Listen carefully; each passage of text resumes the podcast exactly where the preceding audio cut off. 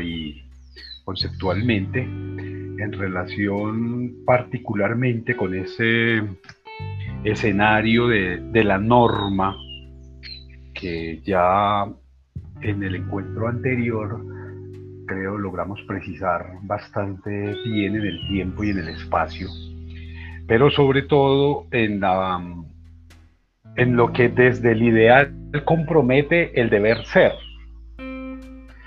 Hoy creo que es importante hacer una revisión de esa norma en contexto. Es decir, ya eh, con esas bases desde las cuales la podemos convertir en un concepto, operativizarla teóricamente, conceptualmente eh, y un poco metodológicamente, eh, en unos escenarios históricos claros y precisos, creo que es importante dar un paso más y comenzar una exploración de la aplicabilidad real, eh, de la funcionalidad que en el contexto en el que nos movemos, en este caso, este escenario geográfico que hemos dado en llamar todavía, no entiendo muy bien por qué Colombia, mm, ¿cómo funciona eso de la norma? ¿Qué, qué está pasando? ¿Qué, cuál es el escenario desde el cual se, se mueve esa, esa, esa, norma, esa disposición em, de orden imperativo, hipotético, eh, en este escenario. Entonces, lo, primero habría que proponer por lo menos dos escenarios distintos, uno eh, histórico que nos permita eh, hacer un mapa de las condiciones de existencia de la norma. Y un segundo escenario que tiene que ver con la ah, aceptación o no de la norma con la cual se supone que se están construyendo ordenamientos jurídicos en este mismo escenario.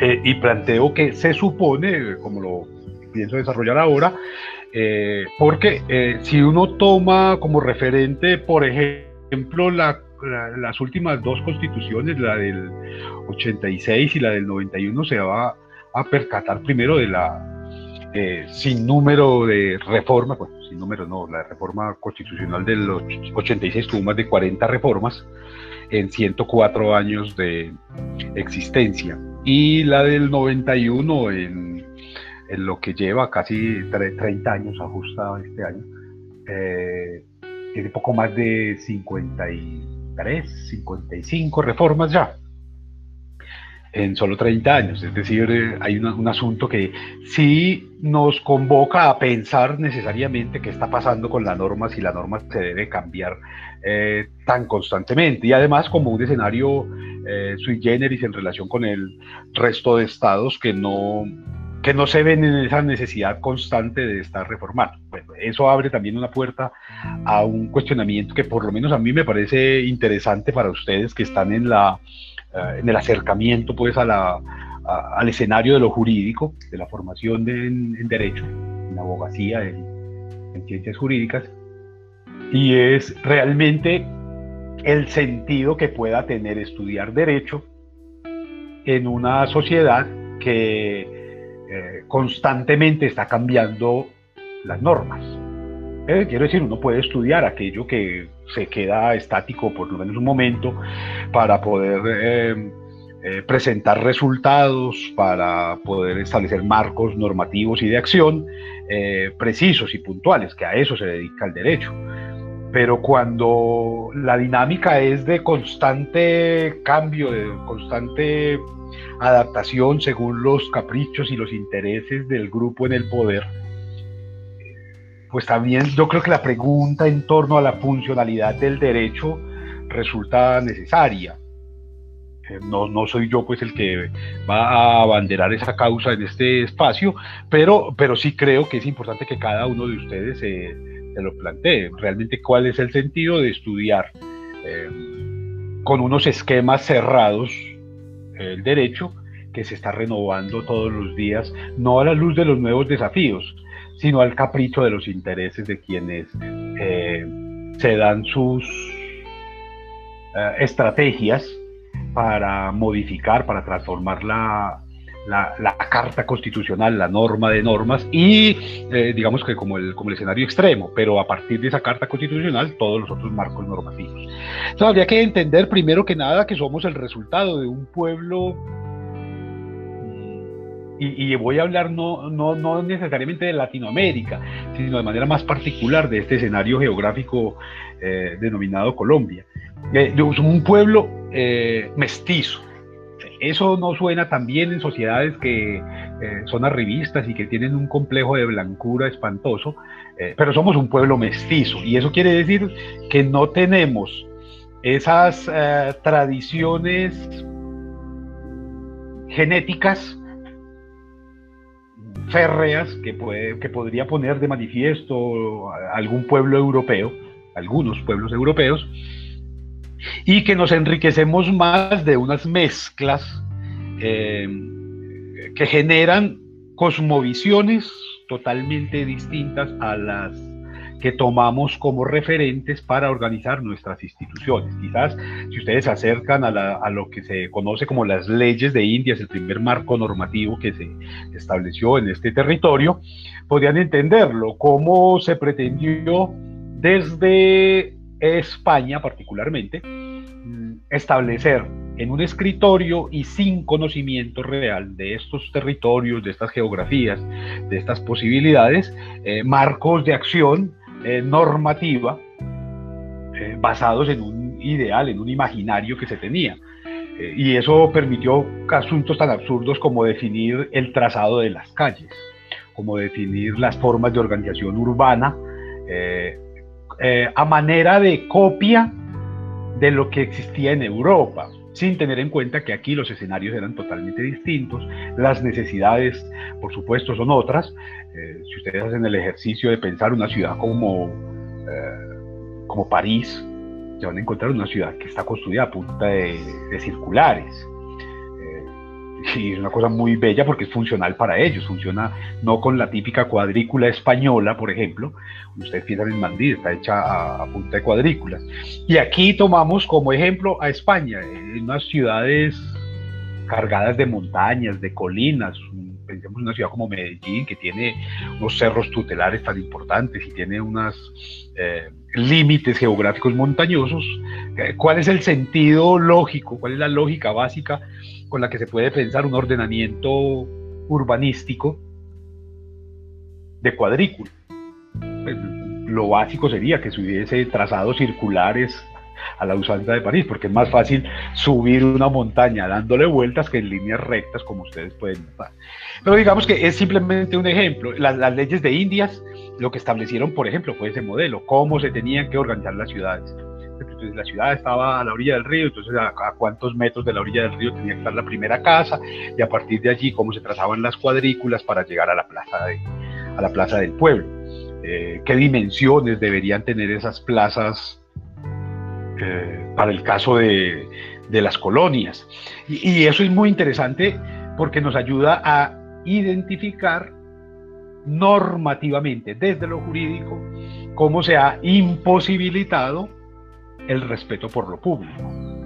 Como no hay unos escenarios públicos, o más bien unos escenarios donde lo público adquiera algún nivel de respeto, algún nivel de, dedicación, de compromiso, eh, en el cual las sociedades, las colectividades se puedan eh, poner de manifiesto. E, ese es un asunto que es importante. Pensar lo público desde lo jurídico a partir de los espacios que se van diseñando. Cómo, cómo se establecen, por ejemplo, el marco de las plazas donde la gente se puede encontrar o de los parques. Si ustedes se, hacen el ejercicio, y eso jurídicamente es absolutamente importante, porque en el país no existen espacios para eventos públicos grandes espacio para conciertos o para eventos. Nunca se ha pensado eso. Eh, y más bien se intentan estrechar lo más que se puedan con un ánimo de control, con un ánimo de sometimiento, con un ánimo de abuso del otro. Eh, si ustedes piensan en un escenario como el de Medellín, el, espacio para conciertos era el Teatro Carlos Vieco, una cosa a la que no le cabían dos mil personas, eh, y se perdió también. No, no hay espacios desde los cuales lo público se pueda manifestar. Eh, la, principal, el principal escenario de existencia de la civilidad, de la ciudadanía, en cualquier eh, ciudad, en cualquier sociedad, en cualquier estado, es la posibilidad de manifestarse, la posibilidad de encontrarse que tiene la ciudadanía. Cuando usted se encuentra con una sociedad en la que la protesta, por ejemplo, está prohibida o está restringida a un carril de la calle, en la que no es posible identificar eh, fórmulas para manifestar la voluntad de la ciudadanía, eh, muchas veces en contra de las manifestaciones del statu quo que pueden ser arbitrarias, eh, como ha sucedido por ejemplo en las dictaduras, pues lo que, lo que tiene es un problema jurídico serio que habría que resolver y es un problema jurídico que se ha venido cimentando en la medida en que no ha habido reflexiones sociológicas que comprendan o que por lo menos acerquen a, a esos hacedores de normas al marco societal en el cual se están moviendo, para el cual están legislando, para el cual están construyendo normas, para el cual se están construyendo estatutos y códigos. ese es un asunto que es importante. empezar a entender lo público como el resultado de las acciones jurídicas. Eh, y esas acciones jurídicas que han resultado más de la adopción irreflexiva de modelos prestados de otro tipo de sociedades si ustedes hacen el ejercicio de pensar en términos de lo, que representa la norma, la constitución del 91, esto es una copia ah, pirata eh, de mala calidad de una serie de marcos normativos, una sumatoria, una colcha de retazos de ideas que tan no ha funcionado que se ha tenido que reformar más de 50 veces en menos de 30 años. ¿Por qué cambiar la norma? Porque la norma no funciona. ¿Qué se necesita para que la norma funcione? Que la norma sea el resultado de eso que, que a Montesquieu le, gustaba llamar el espíritu de las leyes. La norma tiene que ser el resultado de la voluntad del pueblo y no de la conveniencia de una institución, de un grupo, de una persona, de un partido. No, la norma tendría que ser eso.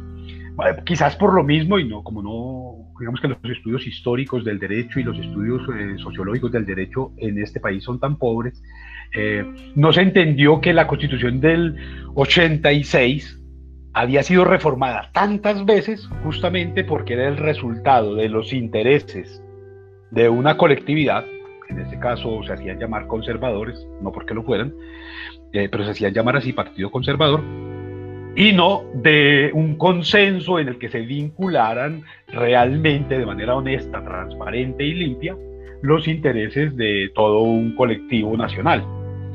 No, no hubo una inclusión, sino todo lo contrario, el ánimo de eliminar al otro. La constitución de, de Caro y de, y de Núñez es claramente un esfuerzo por eliminar al Partido Liberal pues a quien se hacía llamar Partido Liberal. No, no hay una diferenciación clara. Si ustedes hacen un estudio eh, eh, genealógico de lo que son los, eso que sean, esas colectividades políticas que aquí se ha pretendido llamar partidos, nunca lo han sido. Si ustedes se dan cuenta, tienen exactamente el mismo programa. Siempre han tenido misma, ah, las mismas ideas, las mismas intenciones, las mismas lógicas, las mismas estrategias.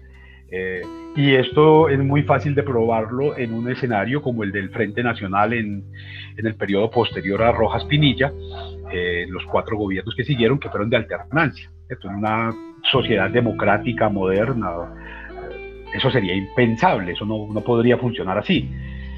Eh, pues, eso es tan absurdo como pensar en, México, ese, esa dictadura del, del PRI durante casi 100 años un, único partido. Hay una figura que a mí me parece muy bella para pensar esto y es que se supone que la democracia es como una competencia de caballos, en la que todos tienen que dar su mayor esfuerzo para tratar de alcanzar un ideal común, un lugar de, llegada, eh, digamos, previamente establecido para todos. Pero en el caso particular de Colombia siempre ha habido una, una competencia eh, en el caso de México había una competencia de un solo caballo. Ya se sabía que iba, a ganar él. En el caso de Colombia compiten dos caballos, pero los dos caballos son del mismo dueño. Entonces da lo mismo, pues no, no importa quién gane, va a funcionar exactamente igual mientras que no se haga una reflexión seria desde lo sociológico, desde lo jurídico, desde lo societal, para podernos sentir incluidos allí y para poder construir marcos normativos que realmente sean funcionales. Aquí se establecen las normas. desde el siglo XVI estaba muy claro que eh, la figura con la cual se establecía todo este marco era eh, se obedece pero no se cumple. Se establecen normas. Hace un par de días salió la circular 002 eh, que, que intentaba atender un poco todo este asunto de la pandemia extendida. Y era muy interesante, y es muy interesante cuando ustedes la leen, y en las instrucciones que, que, se dictaminan allí eh, establecen eh, que, por ejemplo, ninguna empresa puede solicitar eh, certificados o exámenes médicos para contratar trabajadores. ¿Qué sentido tiene eso en un país en el que eso es norma, que eso es ley, que para que ustedes lo contraten en cualquier parte tiene que presentar certificados médicos, estudios de no sé qué carajadas, vacunas, certificados de vacunación? Y un mundo de escenarios. Es decir, es la norma por la norma pretendiendo que, digamos que por decreto no existió el bombardeo de hace un par de días a, los, eh, a las comunidades del sur. Que por decreto no fueron 14 los muertos, aunque están los nombres, los cadáveres y las heridas allí. Allí hay un asunto normativo que tendremos que, que, pensar desde lo jurídico. ¿Cuál, ¿Cuál, es la responsabilidad de un Estado social de derecho que eh, puede salir ante los medios de comunicación a defender el bombardeo de un sector de la población. Bombardeo de un sector de la población. No se trata de una confrontación entre grupos claramente establecidos, sino que de manera indiscriminada va y se bombardea una población donde es evidente, es absolutamente claro que hay población civil. No se trata de combatientes ni mucho menos. ¿Cómo salir a defender, por ejemplo, con qué marco normativo se podría hacer eso? Que salga un ministro de justicia a, a propender porque eh, esos menores de edad combatientes son una máquina de guerra eh, y no eh, el resultado, por ejemplo, de un reclutamiento forzoso históricamente sustentado, demostrado, comprobado, verificado por las propias instituciones del Estado. Entonces el asunto de la norma no es solamente la norma, sino una norma que tiene que ser funcional para un, eh, para un esquema societal amplio, diverso y cargado de situaciones que no han sido tomadas en cuenta en el momento en el que se establece la norma. Eh, establecer asuntos como la reelección por un periodo únicamente para beneficiar a alguien y luego tratar de restringirla para que el otro no se pueda reelegir, cuando la constitución original la prohibía eh, explícitamente. Ven, son normas que no cumplen de ninguna manera los preceptos normativos eh, internacionales. Y entonces se pretende eh, en ese marco social que el derecho tiene que responder a esos ideales europeos, particularmente italianos, eh, digamos que configuren la seguridad jurídica. Y eso está muy bien hay que propender por eso, porque haya unas reglas claras, unos marcos normativos que sean precisos, que sean claros, que sean constantes, que se den a conocer, que se socialicen eh, y que sobre todo representen eh, los intereses del colectivo. Eso es absolutamente imperativo, eso es necesario, por supuesto que sí. Pero cuando se adapta la norma sin respetar la voluntad, sin respetar los deseos, las expectativas, las posibilidades y los contextos de la sociedad, lo único que queda es justamente esa desobediencia, como intentar eh, entender, por ejemplo, las condiciones.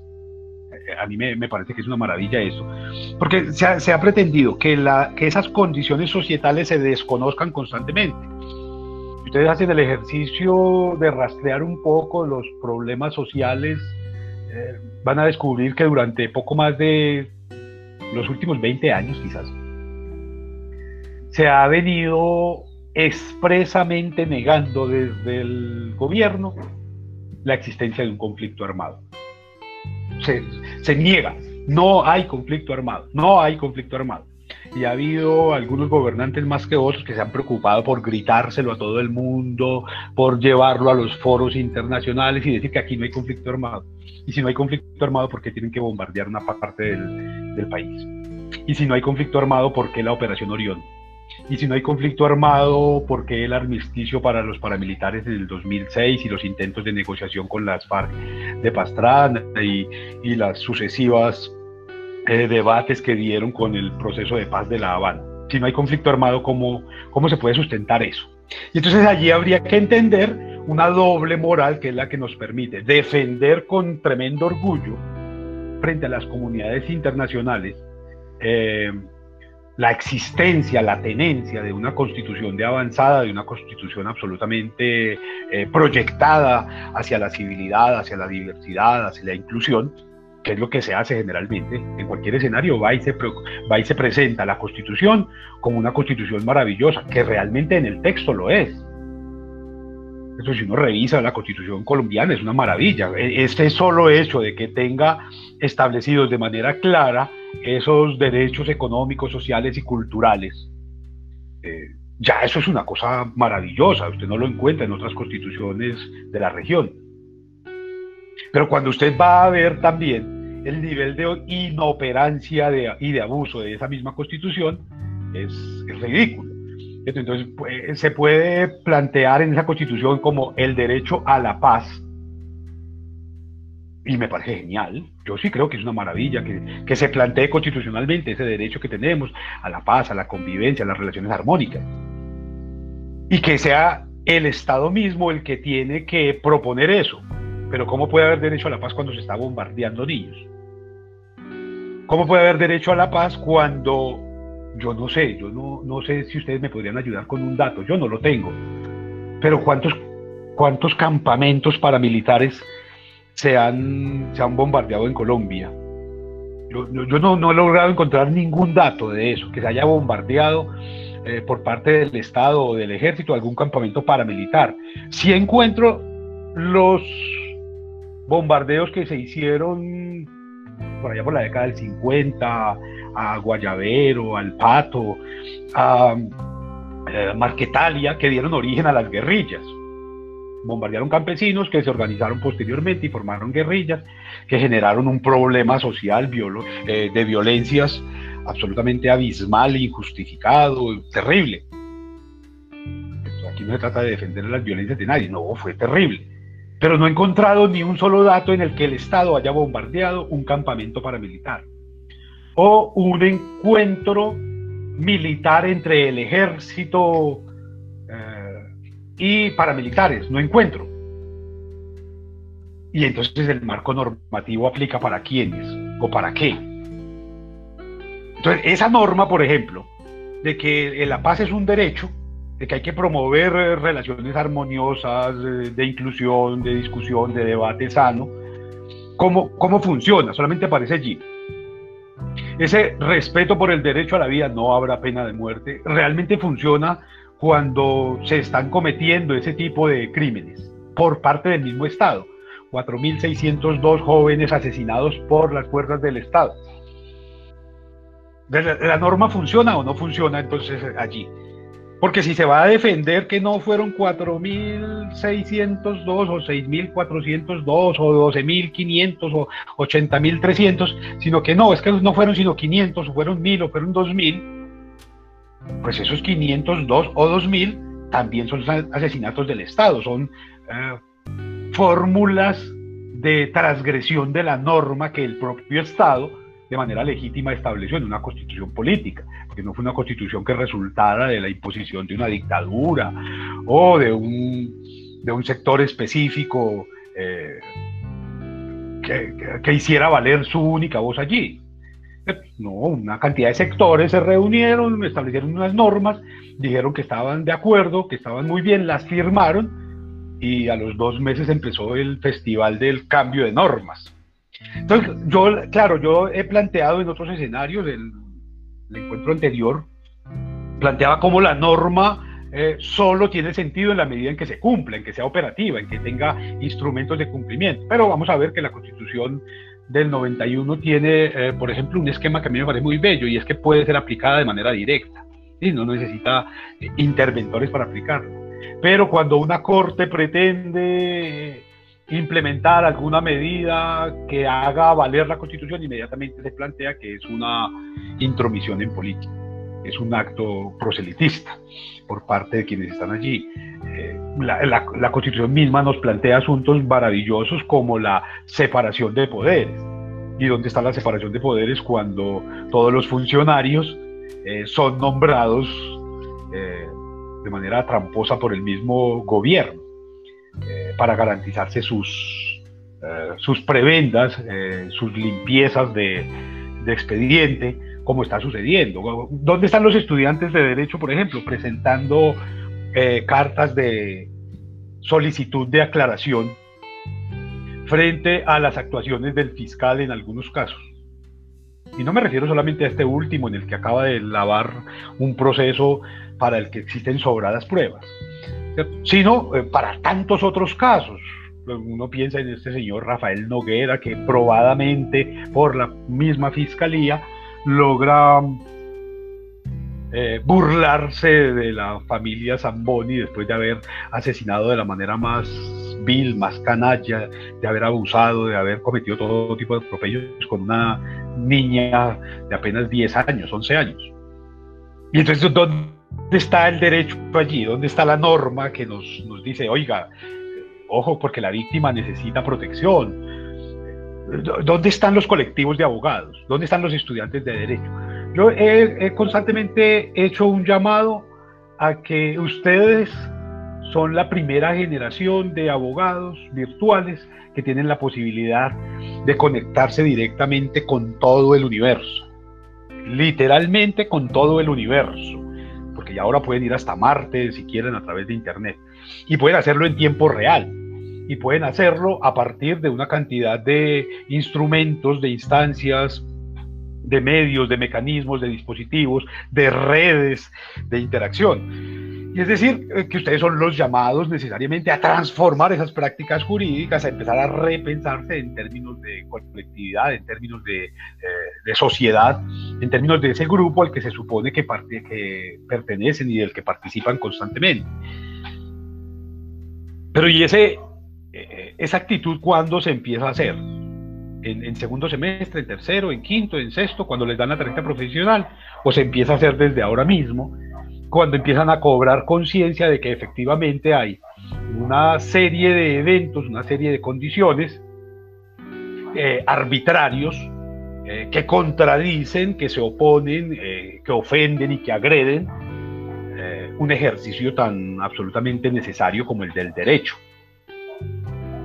como el del profesional del derecho. ¿Cuándo se empieza a hacer eso? Hay quienes muestran cierto nivel de molestia, inclusive por este tipo de llamados de atención. Eh, pero bueno, ¿será que no son necesarios? ¿Será que no es necesario decir, oiga, pensemos un poco que este es el país más desigual de América Latina, donde existe la brecha entre riqueza y pobreza más grande de, América Latina, donde según el, el indicador Gini tenemos una concentración de la propiedad que está establecida en 0.08%, es decir, donde el 90% de la tierra le pertenece a, 10 familias y el 10% de la tierra está distribuido entre el 90% de la población. Pero ¿qué, ¿qué, sentido tiene eso? No habría que establecer marcos de acción jurídica desde lo legal y pacíficamente. Pacíficamente apelando al símbolo, apelando a la educación, apelando a los argumentos, apelando a tantos recursos que tenemos hoy, para empezar a transformar eso, a cuestionarlo. No habría que pensar también cuál es el lugar del abogado en un sistema, en la elaboración de un sistema normativo eh, y en la implementación, además de ese sistema normativo, no solamente la elaboración de la norma, eh, desde el cual sea posible empezar a allanar esos caminos eh, que promuevan como rumbos de, serenidad, de armonización, de equilibrio. Eh, y yo no hago ningún llamado pues a, a, discursos pendencieros, pero sí inteligentes. Desde la inteligencia yo creo que se pueden hacer mucho más que desde la violencia.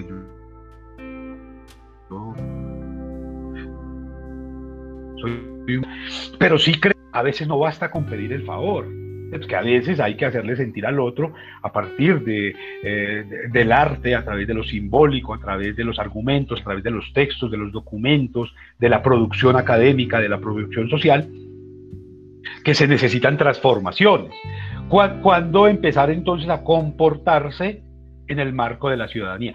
Quizás la, la experiencia más hermosa que tiene esa condición de ciudadanía es el momento en el que se empieza a ejercer de manera activa, de manera constante y de manera permanente.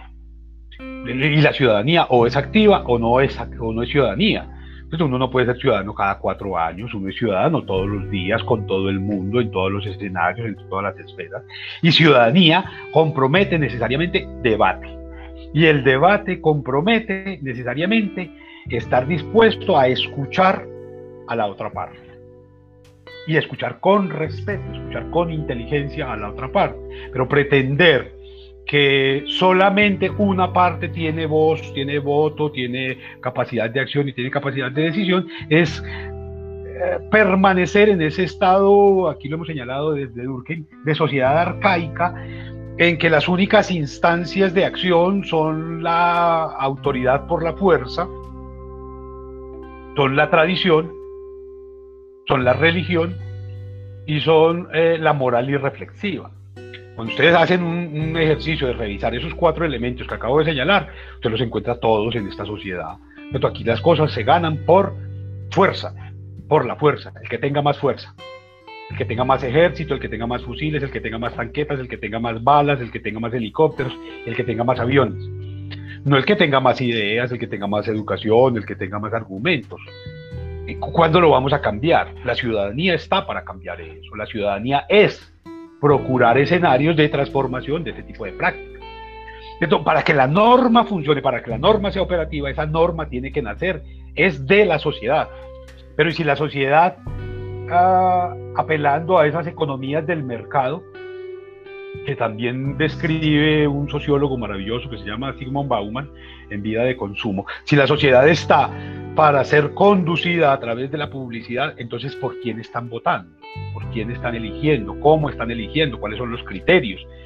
Y entonces ese criterio de la, de la vedette, del modelo, del que medio rasga una guitarra o le pega una pelota, no es seguramente el necesario para gobernar a un pueblo, para gobernar una nación, y sobre todo una nación que está hecha de pueblos distintos, pueblos diferenciados, desde los cuales eh, las necesidades son eh, diferenciadas también, diversas. Eh, no podríamos seguir creyendo que la norma es la que va a arreglar al país, porque el país no se arregla con normas, está aprobado.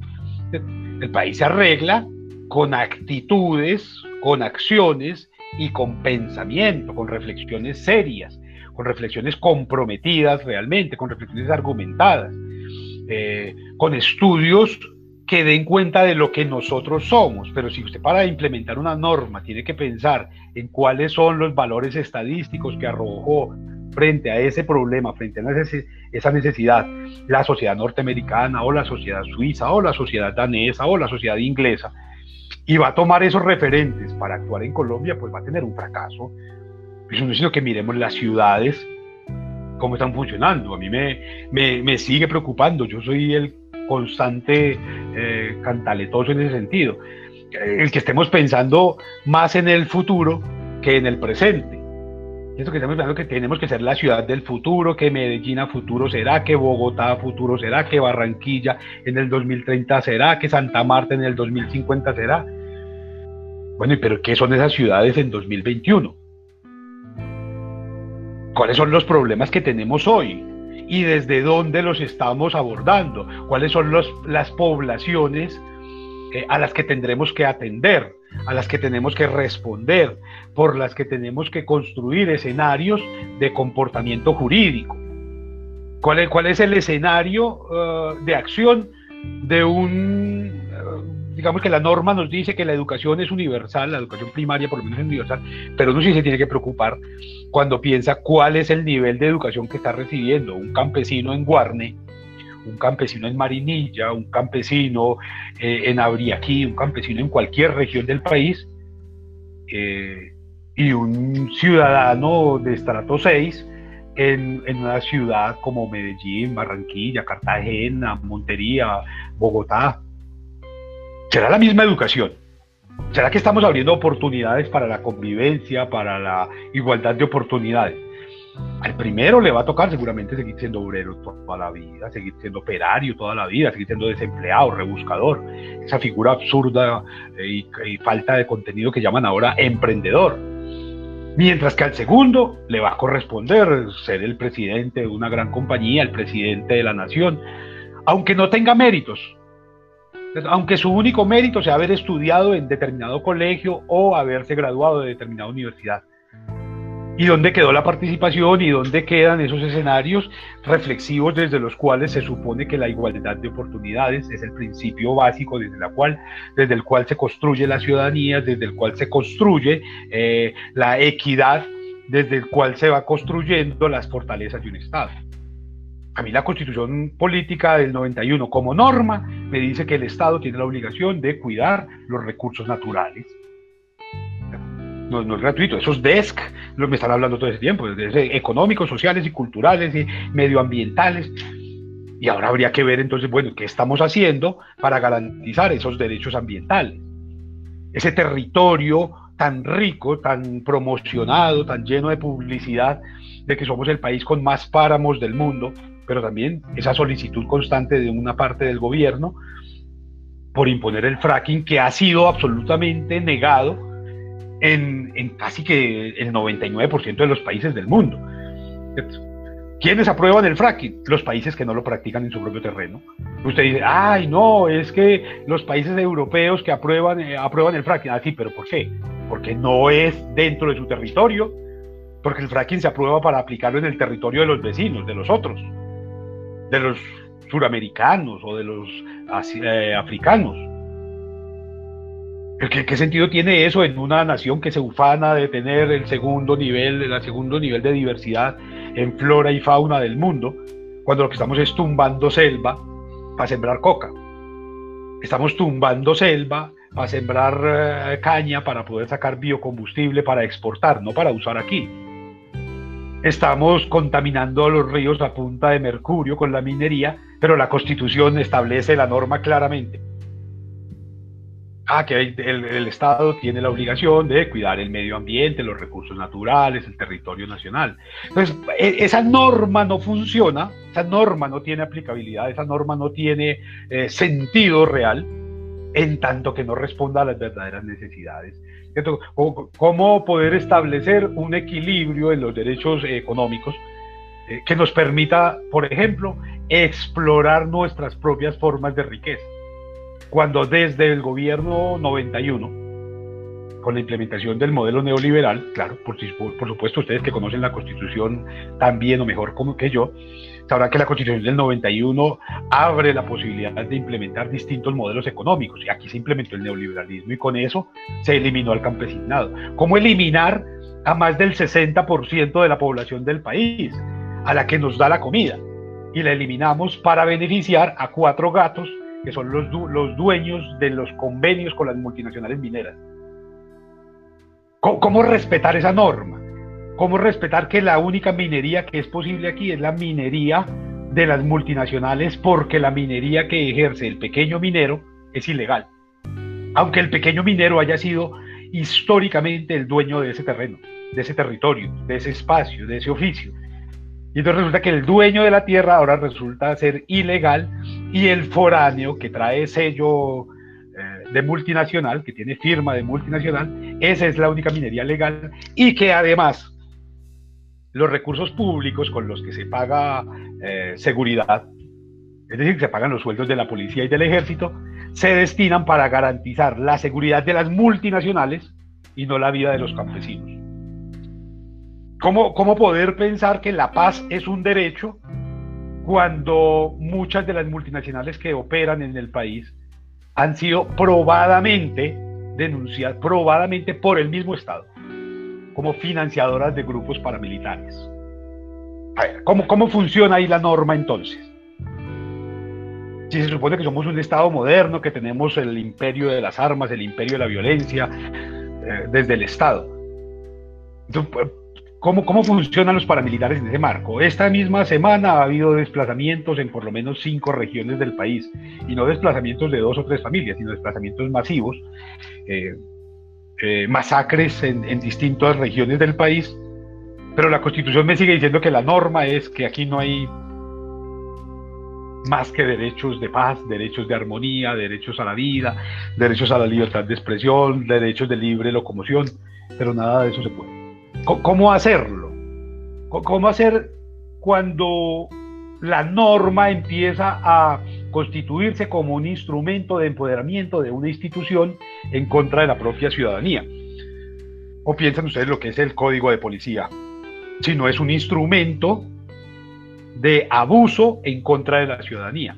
Porque un policía le puede retener a usted los documentos el tiempo que se le dé la gana y lo puede golpear y lo puede maltratar y lo puede además de eso eh, sancionar económicamente, simplemente porque él interpreta que su mirada de dolor o su mirada de eh, rabia o su mirada de impotencia es un insulto.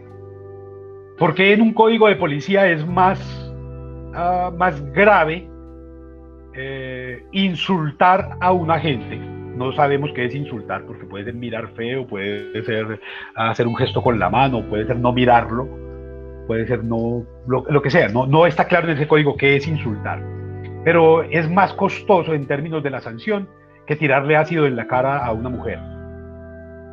Revisen el código de policía a ver qué dice al respecto de esas dos normas, cuál es la sanción que hay, cuál es la multa que hay. Y entonces la norma es un absurdo porque no nos está tomando en cuenta como ciudadanos, no nos está permitiendo pensarnos, entendernos, reflexionarnos, representarnos, reflejarnos allí. Por supuesto, habría que entender que las normas impuestas son el reflejo de la conciencia de quienes las elaboran. Y quienes elaboran las normas son generalmente elegidos para esos cargos por un periodo específico. Y entonces, si el gobernante o los gobernantes se comportan de manera impropia, de manera antiética, de manera brutal, de manera abusiva, ¿quién le sirve de referente al ciudadano como comportamiento? Se supone que, y no quiero apelar a la República Romana, que, a la República Platónica, que me parece supremamente cuestionable, la república que propone Platón con ese gobierno de los filósofos, no creo que esa sea adecuada, ni que sea práctica, ni que sea posible. No creo en esa república platónica, yo no la creo. Yo creo mucho en Platón en muchas ideas, pero ese modelo político me parece absurdo. Pero si en el modelo que él nos propone hay un llamado a que los pueblos imiten a sus gobernantes, en tanto que los pueblos eligen gobernantes que los representen, ¿cómo podríamos esperar unas actitudes tendientes a la paz, tendientes a la soberanía, tendientes al respeto, a la armonía social, a la proyección, a la búsqueda de objetivos comunes, cuando los gobernantes se comportan como los peores tiranos? Cuando un gobernante es capaz, por ejemplo, de sostener en su cargo a un embajador que tiene una finca que cultiva coca y que está probado, que está demostrado, que está fotografiado, hecho en videos, que los testimonios lo han ratificado. Y entonces damos una lucha tremenda como Estado en contra del narcotráfico, de manera absurda además. Pues me refiero utilizando eh, eh, fumigaciones de glifosato que van en contra del cacao, que van en contra del poco café, del poco plátano que está sembrado, para matar una planta de coca. Pero el propio Estado es financiado por el narcotráfico. ¿Cómo, entender eso? ¿Cómo entender ese, embajador con plantación de coca todavía vigente, como embajador y como dueño de la finca y como productor de coca? ¿Cómo entender un gobernante que fue nombrado por eh, mediación de votos comprados por un narcotraficante también probado? No, son especulaciones mías ni de, eh, ni de tres o cuatro ah, resentidos, no. La propia fiscalía logró probarlo, los medios de comunicación lo publicitaron, lo mostraron, lo demostraron, los testimonios están ahí.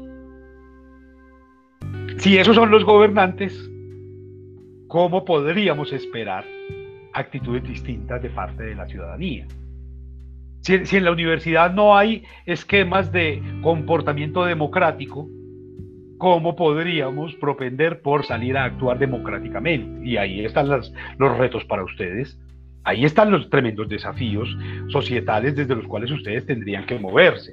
Claro, esto no es un asunto nuevo. Si ustedes hacen el ejercicio de pensar en la reforma agraria que tanto se ha cacareado y tanto se ha eh, planteado en el discurso, jamás en la, bueno, solamente una vez en, en un escenario real, concreto, que fue el que le dio nacimiento al eje cafetero, eh, pero no ha habido más reforma agraria y todos los días se está pidiendo. Y, se pide mucho más con justicia en la medida en que cada vez más los cuatro terratenientes del país se apropian cada día más de más hectáreas que no producen, que ni siquiera pagan impuestos.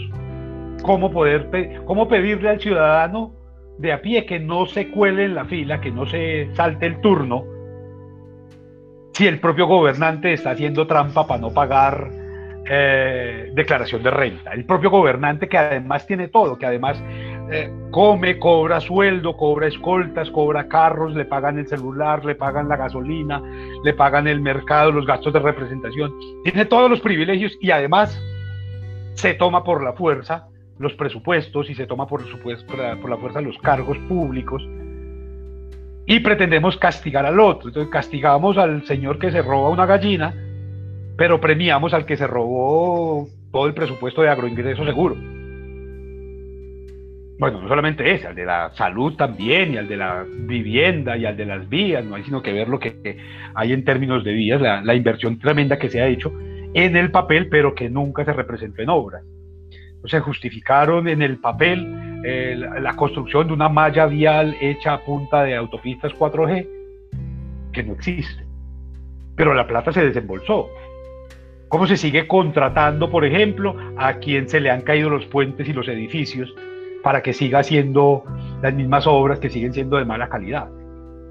Entonces, ¿la norma dónde está? ¿Cuál es, ¿Cuál es la función de la norma? Entonces, claro, en el escenario pasado planteábamos toda esa virtud maravillosa que tiene la norma como forma de organización social, como determinante de prácticas sociales, de comportamientos sociales, de modelos de desarrollo social, de caminos hacia el desarrollo de ideas eh, progresistas. Pero ¿y qué pasa aquí entonces? ¿Qué pasa aquí? Porque por supuesto uno puede ver otros escenarios equivalentes, yo no, no pretendo hacer comparaciones odiosas aquí entre Dinamarca y, Colombia, o entre Suecia y Colombia, entre Suiza y Colombia, que perfectamente podríamos hacerla. Eh, nosotros somos mucho más antiguos como, como territorio y como formas de organización social que ellos, lo que pasa es que ellos no se avergüenzan, ellos se reconocen en lo que son, ellos reivindican su propia historia, nosotros la negamos. Pero eh, intente comparar la infraestructura de salud, de vías, de educación, Colombia-Ecuador. A ver qué tan pésimamente salimos librados. Colombia-Ecuador. Colombia-Bolivia, pues, hay una tendencia a discriminar a los bolivianos como poca cosa. Vaya, mire la infraestructura vial y la infraestructura educativa que tiene Bolivia. Es por lo menos 10 veces superior en calidad y en cantidad que la que tiene Colombia. Eh, vaya, mire, cuente peajes, cuente peajes en Ecuador y cuente peajes en Colombia. Vaya, mire las carreteras, vaya, mire las vías que hay allá, mire, cuente hospitales cuente universidades. Y allí se va a dar cuenta del absurdo de pretender resolver un problema o los problemas a partir de la elaboración de normas, eh, cuando esas normas no responden de verdad a los intereses, a las necesidades y a las posibilidades y a las expectativas de la propia sociedad. Entonces yo, yo sí creo que en ese sentido los, los, los abogados, los estudiantes de derecho, los estudiantes en general, la ciudadanía en general, tendría que parar un momento y hacer una reflexión a ver qué tanto el asunto es de normas. Por supuesto, esto tiene que ver con esquemas de familia, con esquemas de eh, elaboración social en los que empecemos por reconocer el nivel de atraso que tenemos. Yo no me voy a cansar nunca de reivindicar que somos una sociedad absolutamente arcaica que está atrasada con el resto del mundo, con el resto del mundo. Por lo menos 1200 años estamos atrasados. Aquí todavía hay gente que cree que la sociedad tiene que moverse a punta de religión. Y eso se resolvió en el resto del mundo en el siglo XVI. Se separó claramente de un lado iglesia y de otro lado Estado. Pero aquí las normas, los mecanismos, los dispositivos, los estatutos, todos tienen un fundamento religioso. Que las cosas se tienen que resolver a punta de autoridad con fuerza. No, yo creo que las cosas se tienen que resolver como se resuelven las cosas después de la Revolución Francesa, a punta de discusión, a punta de eh, construcciones argumentadas, de elaboraciones eh, consensuadas en los que la, inclusión es absolutamente necesaria. Que las creencias tienen que ser el, móvil de los actos, yo no creo, yo creo que estamos en un, en un momento en el que la razón es absolutamente determinante que los argumentos, en que la ciencia, en el que eh, los estudios tienen que tener un lugar de privilegio. Pero si a, a, mí me sorprende, a mí me mandan los correos electrónicos, eh, profe, le mando el trabajo gracias a Dios, y yo, pero ¿qué tiene que ver Dios con este trabajo? ¿O qué tiene que ver Dios conmigo o con esta materia? Y todo es Dios, Dios, y yo, pero paren, no están en la universidad. ¿Cómo, cómo puede un abogado anteponer sus creencias dogmáticas, y yo creo que hay algunos dogmas que de verdad habría que revisarlos, habría que eliminarlos. Yo no creo en el dogma, yo creo que la doxa es, eh, es la vía. Pero ¿cómo puede anteponer sus dogmas al ejercicio profesional? Y si su dogma no es equivalente con el de ese otro que va a pedirle un servicio, que va a contratarle,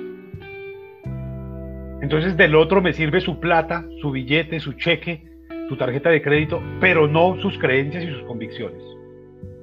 Acepto del otro la plata, pero no acepto que es diferente. Tengo que imponerle al otro mis credos, mis costumbres, mis tradiciones, mi acento. Yo creo que ahí la sociología jurídica sí se vuelve un imperativo para la formación en derecho el, tratar de interpretarnos como una sociedad diversa, multicultural, pluriétnica, cargada de mestizajes, una sociedad en la que hay una cantidad tremenda, más del 30% de la población colombiana en ese momento está en la miseria, como resultado de, de, la implementación de unas normas que no han sabido responder a las necesidades y a las expectativas. Si tenemos un territorio cargado de riquezas y de posibilidades, claro que sí, pero las podemos aprovechar las podemos aprovechar. Si cada vez la norma lo que hace es evitar eso. Antes por lo menos los campesinos podían preparar en su casa determinados productos y salir a, a, buscar el sustento con eso. Hoy la norma se los prohíbe. Hoy es imposible matar una gallina en la casa, eh, hacer un queso, hacer un kumis, un yogur, un jugo y venderlo. Eh, si no se cuenta con el eh, aplauso, la felicitación y la medallita del ministerio o de la Secretaría de o de la institución X. Eh, y entonces llega la policía y se le lleva los quesos al campesino, se le lleva las frutas, se los lleva el jugo, eh, le golpea, se le lleva la carretilla en la que vende aguacates. Y, eso tiene que ver con nosotros. O, sea, ¿qué, ¿qué, es lo que pretendemos? Allí la sociología jurídica tiene todo para darles a ustedes. Yo, yo sí los desafío a ustedes a que se piensen, a que, a que asuman que están vivos, que son jóvenes, que tienen capacidad propositiva, que tienen capacidad de análisis, que tienen fuerza para reaccionar con inteligencia, con capacidad, con imaginación, con creatividad, que tienen discursos. Yo creo que el desafío que nos hace hoy, no solamente la sociología jurídica, sino también la historia, la antropología, el derecho mismo en general, es adaptar el mundo a estas nuevas condiciones en las que, en las que estamos, a estas nuevas determinantes eh, que nos han permitido la tecnología, que nos ha permitido un poco la reflexión respecto de lo humano, respecto de esas eh, tecnologías 4G que se supone que son tan importantes. Por lo menos aquí se supone que es importante la tecnología 4G y la promocionan en los planes de, telefonía y en los planes de televisión, y sin embargo la gente sigue cocinando con leña, y sin embargo el 53% de la población todavía no tiene acceso constante a luz eléctrica, agua eh, potable y alcantarillado, más del 80% del país, no, más del 80% del país no tiene alcantarillado. Y estamos hablando de tecnologías 4G. Tenemos el Internet más caro de América Latina, más caro y más inestable además. Y seguimos hablando de tecnologías 4G. Todavía ustedes siguen tomando nota en cuaderno con lápiz, con bolígrafo. Y estamos hablando de tecnologías 4G y 5G. Y entonces eh, tenemos unos discursos que nada tienen que ver con las prácticas. Eh, la gente en, escenarios como Antioquia, como Cundinamarca, eh, como un poco los Santanderes, un poco Atlántico, Bolívar, el Valle, se pretenden ciudadanos de primera categoría, de avanzada, vinculados con las grandes tecnologías, pero siguen comiendo arepa, siguen comiendo mazamorra, siguen pidiendo sancocho. Es decir, hay una incompatibilidad entre el discurso y la práctica. Nos reivindicamos, nos reconocemos en unas tradiciones ancestrales maravillosas, totalmente respetables, por la comida indígena. Pero despreciamos al indígena. Y entonces uno, uno, lo ve en los nombres, en la comida, en los consumos, en los colores, en las formas, en la estatura de los ciudadanos, en el color de los ciudadanos. Somos mestizos, somos negros, somos mulatos, somos ambos, somos raizales. Pero cuando, nos va, cuando vamos a, mirar en la cédula, que nos pongan blanco, por favor. Y uno dice, pero aquí hay un problema serio entonces. Porque si usted está diciendo una cosa, pero está viviendo otra, pues esto no va a cambiar nunca. Usted se, reclama como estudiante de derecho, pero le da una pereza leer. Le da una jartera pensar en la gente le resulta supremamente molesto tratar de entender que hace parte de un esquema diferenciado societalmente. Entonces seguimos creyendo que estamos en Harvard, que estamos viendo una película ya, Melrose Place, uh, Beverly Hills, cuando estamos viviendo, es en, en Sabaneta, estamos viviendo en En Bello, donde hay bandas paramilitares en todas las esquinas, donde le cobran vacuna a cualquiera que salga a vender, que salga a comprar o a trabajar, donde hay toque de queda planteado no por el Estado, sino por los grupos al margen de la ley, donde hay bandas delincuenciales, donde hay fronteras invisibles, donde los niveles de contaminación son tan altos que han obligado a que la ciudad tenga que parar por días, donde las vías parecen ratoneras porque no caben dos vehículos, donde las vías están supremamente despavimentadas y nadie asume eso, donde estamos llenos de mendigos, de pobres, de miserables, de gente que no tiene acceso a lo, a lo básico para... y creemos que estamos en Suiza. Y cuando nos vamos a nombrar, nos nombramos como las ciudades más pujantes. Yo creo que hay que pensarnos ahí. Ahí hay que hacer un alto. Porque si no hacemos ese alto, vamos a seguir repitiendo este modelo cada vez de manera más grave.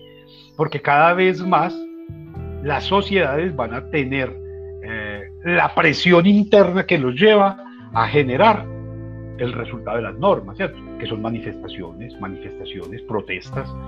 Ahí es donde está la ciudadanía. Una ciudadanía que no protesta y ustedes podrán creer que es bobada mía, pero vaya, mire, a través de internet pueden hacerlo quienes no tengan la posibilidad de viajar allá ocasionalmente al menos. El nivel de protesta que hay en ciudades como Berlín, que hay en ciudades como Londres, que hay en ciudades como Nueva York, que hay en ciudades de primer mundo. Mire cómo protesta la gente allá. Y allá la gente protesta y nadie se está quejando, ay, porque ensuciaron una ventana, ensuciaron una estatua. La gente sale a protestar porque ese es su derecho como ciudadanía.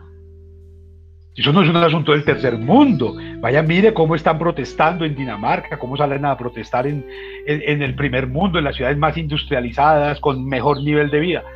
La gente sale a protestar porque protestar es una de las formas de manifestación de la ciudadanía. Y allá que por lo menos tienen vías para protestar. Si usted se va para Alemania, las vías de allá no son como la oriental, son seis, ocho veces la oriental, para que no haya trancones, para que no haya... Y la gente sale y se toma todas esas vías y hace lo que tenga que hacer. Miren lo que acaba de pasar con Donald Trump, las formas de manifestación en contra del abuso policial ellos no fueron con, carita feliz, fueron quemaron, destrozaron, hicieron como una forma de manifestación ciudadana particular de ellos. Nosotros tenemos otras, pero queremos comportarnos como si estuviéramos a toda hora en una iglesia. Por favor, salgan a protestar, pero en silencio, en fila. No, no ensucien, no griten, no digan, no interrumpan. ¿Qué, qué ridiculez es esa? Las formas de manifestación tienen que ser Tienen que, que ponerse de presente, por supuesto. Yo creo que de manera pacífica, sí, pero tiene que haber. Pero intentar reglamentar la protesta, por ejemplo, va a resolver los problemas de asesinato de niñas, de abuso contra las mujeres. Reglamentar las, las protestas nos va a ayudar a resolver los problemas de toma de pueblos por parte de los paramilitares. Reglamentar las, las, protestas nos va a ayudar a eliminar esa actitud aberrante del ejército de ir a matar campesinos cada vez que quiere, o de los policías de ir a golpear ciudadanos cada vez que se les da la gana, y en cualquier escenario y porque sí, y sin derecho a nada, porque ni siquiera se identifican, porque se tapan los números de identificación y nadie les dice nada. Creo que la norma allí sí tiene que ser reflexionada realmente, más allá de la teoría, y por eso pretendí en un primer escenario plantear la teoría, qué dice la teoría, cómo ha evolucionado eso, para en un segundo momento sí poder hacer reflexiones en contexto real ya. Porque hay gente que cree que esto es reaccionismo, no, esto no es reaccionismo, esto simplemente es academia. La academia tiene la obligación, la obligación ética de poner en contacto a los estudiantes con la realidad que no quieren ver porque la pantalla no los deja, porque el televisor los distrae, porque la lectura del documento con el que evitan leerse un libro eh, se los impide. Ahí hay un asunto que tenemos que reflexionar, hay un llamado necesariamente a cuestionar cosas, a proponer cosas, a discutir cosas, a debatir cosas, con argumentos siempre, con datos, con cifras, con elaboraciones, con productos a partir de eso es que podremos realmente entenderlos. Bien, yo voy a guardar silencio, voy a escuchar sus preguntas, sus dudas, sus comentarios, sus sugerencias, eh, para poder darle continuidad pues, a estos escenarios en los que nos estamos eh, adentrando en la reflexión sobre lo sociológicamente jurídico aplicable, vivible y deseable en un marco societal como Colombia tienen la posibilidad, por favor, de abrir sus micrófonos y presentar sus experiencias mentales. Profe, buenos días. Buenos días. Nuevamente. Profe, yo no, no sé, le hago una pregunta. Lo que pasa es, eh, cuando usted habla de lo de la protesta, yo estoy de acuerdo con lo de las manifestaciones, sí, que la gente salir a protestar y todo, no como santos. Pero de todas maneras, cuando la gente sale y protesta, no todos los ciudadanos estamos de acuerdo con lo que los otros piensan. Hay que respetar los pensamientos y las ideas, pero entonces con estas protestas también limitan mucho, digamos, a las personas, al comercio, a otras personas. Entonces, ¿por qué tenemos que aguantarnos a esas personas?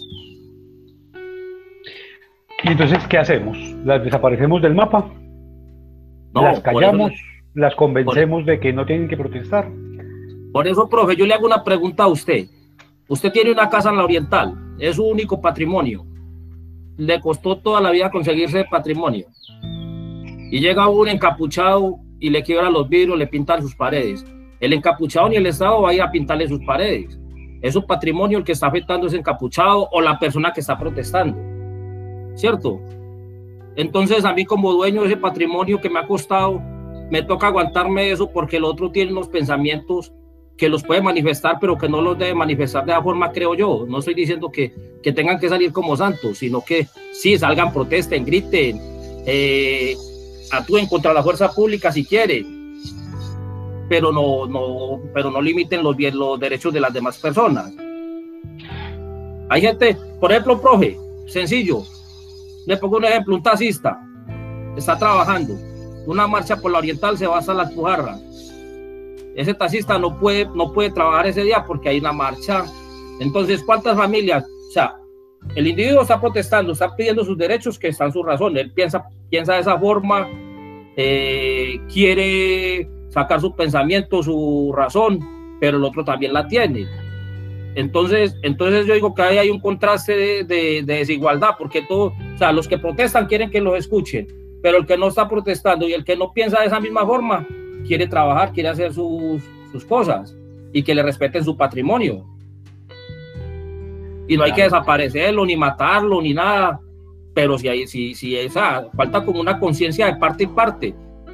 Porque, o sea, el encapuchado sí puede dañar, Pero el otro, el ciudadano normal, el común, el que no quiere protestar, el que no tiene esas ideas, ¿qué? ¿Dónde queda? Claro, Ferney, usted tiene razón en lo que plantea. Eh, yo no estoy defendiendo a nadie, y hay una cosa que me parece aberrante a mí, son las capuchas. Me parece que, que son despreciables. Las capuchas en cualquier tamaño y en cualquier material y de cualquier color. Eso incluye el tapabocas. Eso incluye el casco que utiliza el policía para esconderse. Y eso incluye, por supuesto, a ese encapuchado que detrás de la capucha sale a tirar piedras o a pintar murales o a romper cosas. Todas las capuchas me parecen espantosas. Pero creo que como abogado, como estudiante de derecho, como profesor, pero como ciudadano también, tengo la obligación de pensar, venga, ¿y por qué la gente se tiene que encapuchar? ¿Qué, pasa, qué pasa en un estado que está llevando a que quien tiene que decir o quien tiene que proponer o sugerir o gritar tiene que taparse. Yo creo que ahí hay un primer asunto. ¿Por qué la gente tiene que encapuchar? Porque tiene que cuidar su salud. Porque la policía sale a tomar fotos y a coger videos para después salir a, a, tomar represalias como está probado. Lo sucedió en el Palacio de Justicia y como el ejemplo más grande, pero sucede en todas las marchas. Usted sale y ve que la policía está tomando fotos y está tomando videos y a los días aparecen golpeados, maltratados, quienes fueron retratados y fueron eh, capturados en el video. Digamos que ese es un primer asunto. Ahora bien, yo creo también firmemente en que las propuestas, propuestas tiene que ser a punta de inteligencia más que a punta de piedras. Yo creo que una sociedad que se defiende a piedras, lo que está intentando es devolverle al Estado la manera en que el Estado se está convirtiendo. Si el Estado es de piedra, la sociedad se defiende con piedras. Si el Estado es de leyes, la sociedad se defiende con leyes. Si el Estado es de coherencia, la sociedad se defiende con coherencia. Yo no digamos que yo no, yo no veo mucha gente quejándose porque ahora en 20 días vayan a tener que parar una semana porque los católicos dicen que hay que celebrar la Semana Santa. Yo no veo a nadie quejándose por eso. Es como que si hay una, un asunto ventajoso de que lo que me parece muy lindo, no lo critico, aunque haya diversidad de, credos y de cultos. El Estado estableció una vaina rara, que las oficinas públicas de un Estado que se supone que es laico no funcionan ni el jueves ni el viernes de esa semana, como si todos los ciudadanos participaran de ese credo. Y eso es absurdo. Yo creo que sí los estados pueden establecer fechas de conmemoración y de celebración laicas, laicas. Y usted se encuentra en estados como el estadounidense, que es lo que celebran allá, el Día de Acción de Gracias, celebran el 4 de julio, eh, que bueno, pues celebran, pero son cosas laicas. Pero cuando se le imponen que usted no puede ir a sacar un registro civil, un certificado, porque los trabajadores del Estado se suman al miércoles de ceniza, al jueves santo, al viernes santo, al día de... Pero ¿cómo así? Qué maravilla que se celebre el 11 de noviembre. Ah, sí, independencia de Cartagena, una fecha representativa en términos históricos, laicos genial. Yo no, yo no creo que las cosas se resuelvan dañándole la casa a nadie, pero creo que esa casa está en el marco societal de beneficios, de posibilidades, eh, que, que tendría que llamarse también a participar de las actividades ciudadanas. No importa si me gustan o no me gustan. A mí puede que no me guste el presidente, pero no por eso voy a tirar al suelo la constitución. Lo que intento es a través de mis acciones todo el tiempo comportarme con civilidad. Yo nunca haría un llamado a la violencia, pero sí hago un llamado siempre a la protesta, a la proposición de ideas, al desarrollo de, propuestas de trabajo, de productos. Yo no, yo encuentro absolutamente despreciable tanto que un muchacho encapuchado vaya a tirar pintura contra una casa o a romper una ventana, como que un policía vaya y le tire el mercado a un campesino en el bus, simplemente porque le cayó mal. O que un soldado vaya y coja patadas a un muchacho simplemente porque eh, tiene el pelo largo, porque tiene un piercing, porque tiene tatuajes. Para mí los dos actos son tan vandálicos y antes es peor el del funcionario del Estado, pero no veo que la gente se esté quejando contra eso. Yo sí veo que la policía cada vez es más abusiva, cada vez es más absurda. Veo que el ejército cada vez es más aberrante. Veo que los gobernantes cada vez están abusando mucho más. Pero no veo ciudadanos quejándose contra eso. Y creo que hace más daño el que se roba la plata de la salud que el que le daña la fachada de la casa a alguien. No creo que haya que dañarle la fachada de la casa a nadie. No creo en eso. No creo en eso. Yo no creo que haya que tirarle piedras a una ventana. No. Pero tampoco creo que haya que aguantarse que un, un funcionario público no trabaje, pero cobre. No trabaje, pero exija una cantidad de privilegios que un congresista que no trabaja durante tres meses o durante un año ya, siga cobrando ese mundo de plata. Y entonces ese ciudadano que le duele tanto que le rayen la casa, no le duele que le estén robando el país, que le estén robando la nación, que le estén robando la paz, que le estén robando las oportunidades a sus hijos de educarse, de atenderse adecuadamente en la salud. No le duele que los congresistas estén cobrando ese mundo de plata por no trabajar. Yo creo que también hay que hacer ese tipo de equivalencias.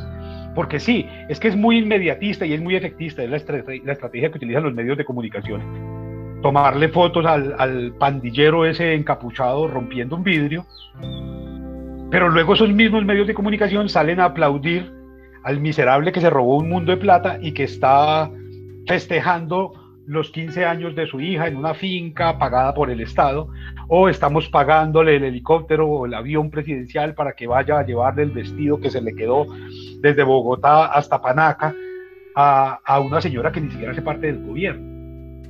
Entonces yo creo que sí hay que dimensionar realmente dónde están esas formas de acción ciudadana. Repito, yo no creo que nadie tenga por qué ir a pintarle la fachada al otro. No, yo no creo en eso. Pero tampoco nadie tendría por qué imponerle a usted un Simón Bolívar si usted no cree en Simón Bolívar. No tendría por qué imponerle el nombre de Medellín si usted no cree en eso. No tendría por qué imponerle una iglesia, eh, el color de un edificio. Y entonces, si, si uno se va a esos extremos, va a terminar eh, viviendo solo. Yo creo que uno tiene que aceptar también la diferencia, asumir la diferencia y llamar al otro al orden, pero desde el ejemplo propio. Usted no puede pretender beneficiarse de todo un Estado sin comprometerse con él. E, e, eso creo que es un llamado que habría que hacer. Y, y, repito, siempre en el marco de la civilidad. Yo creo que la ciudadanía tiene que ser activa todos los días, todos los días. Creo que cuando, y, y aquí tendremos ejemplos maravillosos para pensarlos en términos latinoamericanos, eh, esas formas de asociación que, por ejemplo, países como Argentina o como Chile, a partir de sus eh, terribles procesos de dictadura, que son terribles, pero que en ningún caso han arrojado la misma cantidad de muertos que Colombia. Una dictadura como la chilena, con todo lo terrible que fue Pinochet, no tiene ni siquiera la décima parte de los muertos que pusieron entre el 98 y en el 2016. No tiene ni siquiera la décima parte. Pero vamos a ver, un ejemplo como Argentina o como Chile o como Uruguay, como Paraguay, como la misma Bolivia, Ecuador, Perú, nos han dado ellos tienen unas formas de agremiación social que les permite vincularse para conseguir logros. Un país como Perú fue ha, sido capaz de derrocar a un presidente cuando el presidente no cumplió. Y lo hizo por las buenas, saliendo a protestar pacíficamente. Que vea, ese señor no nos sirve como hay que quitarlo. En Ecuador lo han hecho por lo menos 10 veces. En Bolivia lo han hecho por lo menos 6 veces hombre, no nos representa, está actuando mal, no está respetando la constitución, pero un presidente que llega el, el, 2019, no, sí, 2019, se cambió la constitución cinco veces en 2019 y la ciudadanía no dijo nada. Los abogados no dijeron nada, los estudiantes de derecho no dijeron nada. Cinco veces cambiaron la constitución en el 2019. En el 2010 la cambiaron 10 veces. Y la gente lo único que dice es, pintaron una fachada, rompieron una ventana, ensuciaron el, letrero de. Y no será más nocivo que cambien la constitución. No es más nocivo que se roben la plata de la salud.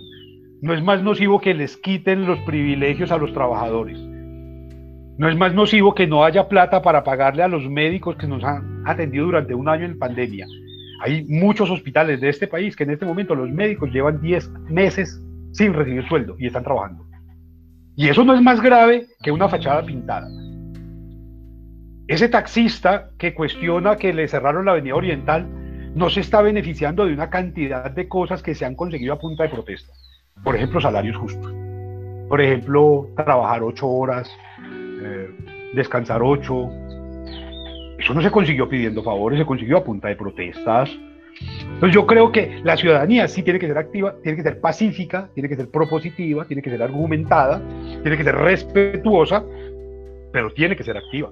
Tiene que hacerse escuchar, tiene que hacerse ver.